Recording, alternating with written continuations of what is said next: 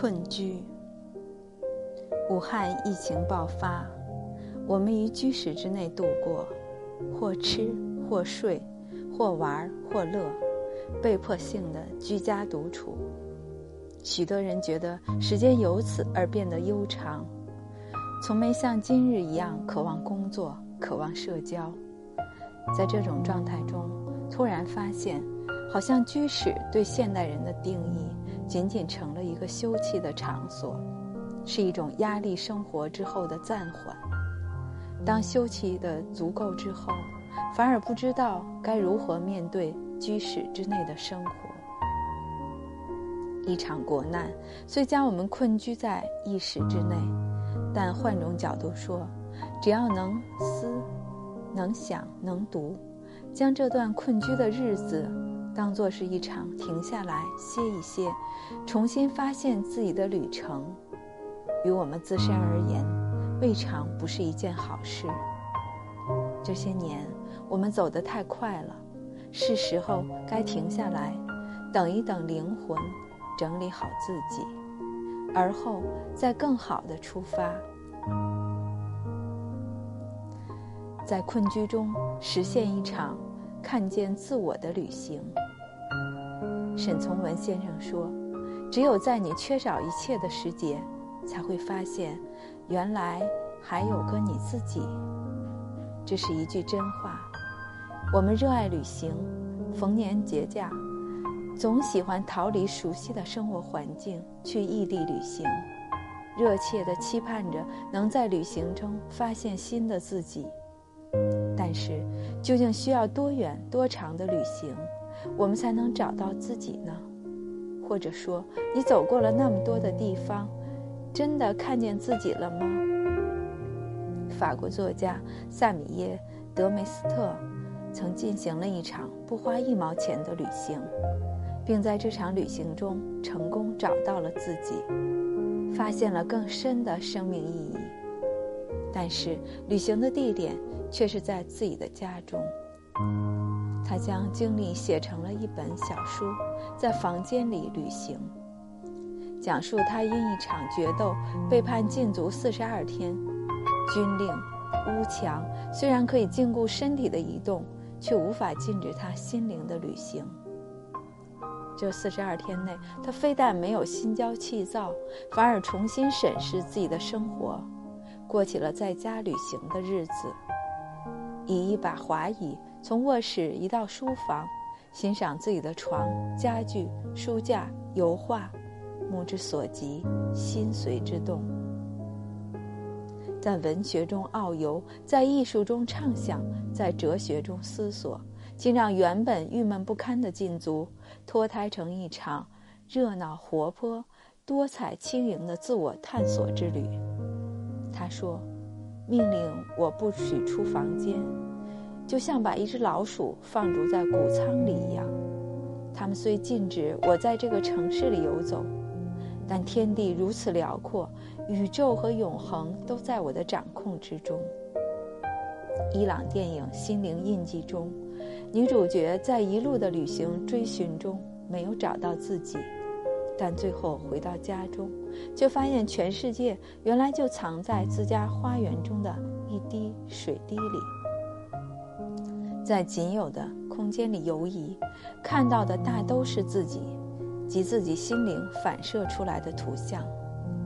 有多久你没有好好的正视过、抚摸过你居室中的每个角落？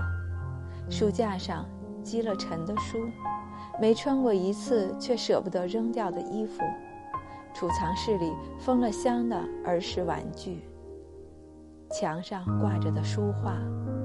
当你用心的看着它们时，就会在那里看见自己。看见你遗忘了的理想，懈怠了的初心，以及那个可以因为一点点成就就无比幸福满足的自己，在困居中培养独处的精神。法国哲学家帕斯卡尔说：“几乎我们所有的痛苦，都是来自我们不善于在房间里独处。”叔本华说：“只有当一个人独处的时候，他才可以完全成为自己。”谁要是不热爱独处，就是不热爱自由。庄子说：“独有之人，是谓至贵。”能够和自己相处、懂得独处的人，是唯有最尊贵的气质。这个时代，独处对我们来说仿佛很难。大量的信息、娱乐、社会充斥在每日的生活中，等待处理。每日的繁忙让生活中仿佛只有休息而没有独处。即使难得一刻独处时光，我们还是会感到害怕。害怕孤独，害怕被遗失，所以总想着要逃避。抖音上没有串门的冷清春节里，人们以各自自嗨去逃避冷清，但是自嗨式的狂欢过后，伴随而来的是更加恐慌、焦躁与愤怒不安。能够静心独处，其实是面对灾难的安心之法。心安，人才能定；人定，社会才能安。与其焦心，不如将这段困居的生活作为一场独处时光，读书、写字、做饭、收拾居室、静坐，就像苏东坡在诗中写到的那样：“无事此静坐，一日当两日。”或许，当刚开始的独处时光很难进入，我们害怕与孤独为伴。但在慢慢熟悉之后，我们会发现，真正的快乐就藏在与自我相处的时光里。甚至到最后，我们会感到万物皆备于我，我的拥有就在我身，这是最简单而深刻的幸福。庄子最深谙这种土处之道，他的独处是独与天地精神往来。在独处中与生命、宇宙对话，逍遥于天地之间而心意自得。潇洒的李白也懂得庄子所说的妙处，他在《月下独酌》中写道：“花间一壶酒，独酌无相亲。举杯邀明月，对影成三人。我歌月徘徊，我舞影零乱。”醒时同交欢，醉后各分散。永结无情游，相期邈云汉。曾经有人问只身隐居在瓦尔登湖畔的哲学家梭罗：“你一个人住在那儿，一定很孤独，很想见见人吧？特别是在雨雪天里。”梭罗却回答：“我生活中的最愉快的时光。”莫过于春秋时日阴雨连绵、独守空房的时刻。困居并不可怕，把这段时光转化为一个得以独处的机遇，在这段私密的时光之内，与自我对话，与生命对话，去换回性灵中本有的和美、敏感，与自己达至完美的和谐。在困局中发现闲情的力量。我们常常羡慕古人的慢生活，无论忙碌或无事，他们总能捉一段流光，细嗅风月，剪一段身影，留与闲情。闲，并非只是时间的空置，更是一种对待生活的态度。我们总渴望着能拥有如古人一般的闲时光，今日终于如是了。但你是否能做到像苏轼所说的那样，做个闲人，对一张琴，一壶酒，一溪云？讽刺的是，闲时光来临后，我们都变成了一张床、一部手机、一台电视。古人的闲，闲的从来都不是时间，而是一种智慧。杨万里在《静坐池亭》写道。却是闲中有忙处，看书才了又看山。贺铸在《青玉案·凌波不过横塘路》一诗中说：“若问闲情都几许？一川烟草，满城风絮，梅子黄时雨。”简单的闲适生活，藏的是对生活的情。身居陋室，以物为伴，独享闲情。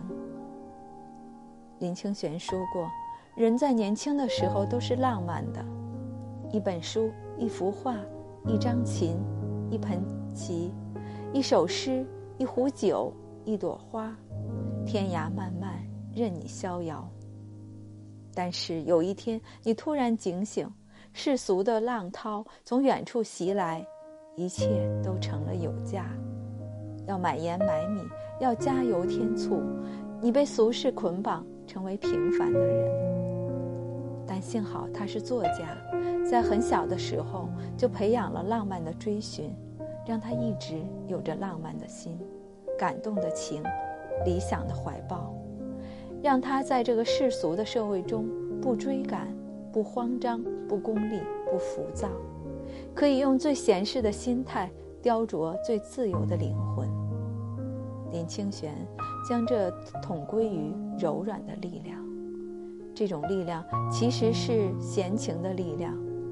在困居中的我们，是时候该寻回这股闲情的力量了。丰子恺是最具闲情的人，生逢乱世，迁落荒村，困顿不堪，却种菜养鹅，自得其乐。他写文月白风清，闲逸淡雅；他作画淡定从容，妙趣横生。木心被关在牢狱之中，每日打扫厕所，手指被敲断了三根，但活得仍像一个贵族王子。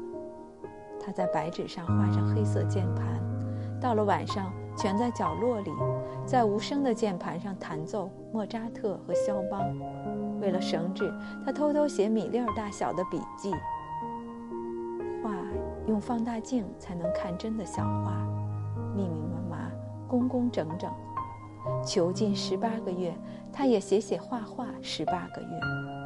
六十六张纸，每一张都两面写尽，足有六十五万字。闲情来源于一种心境，洒脱旷然。沉醉其中而又忘却自我，人世间是浑浊的。若长久处于这种环境中，心灵便会变得疲惫。这时候放空自己，想一段闲情，看似无用，实则能让自己在困顿之时认清自身。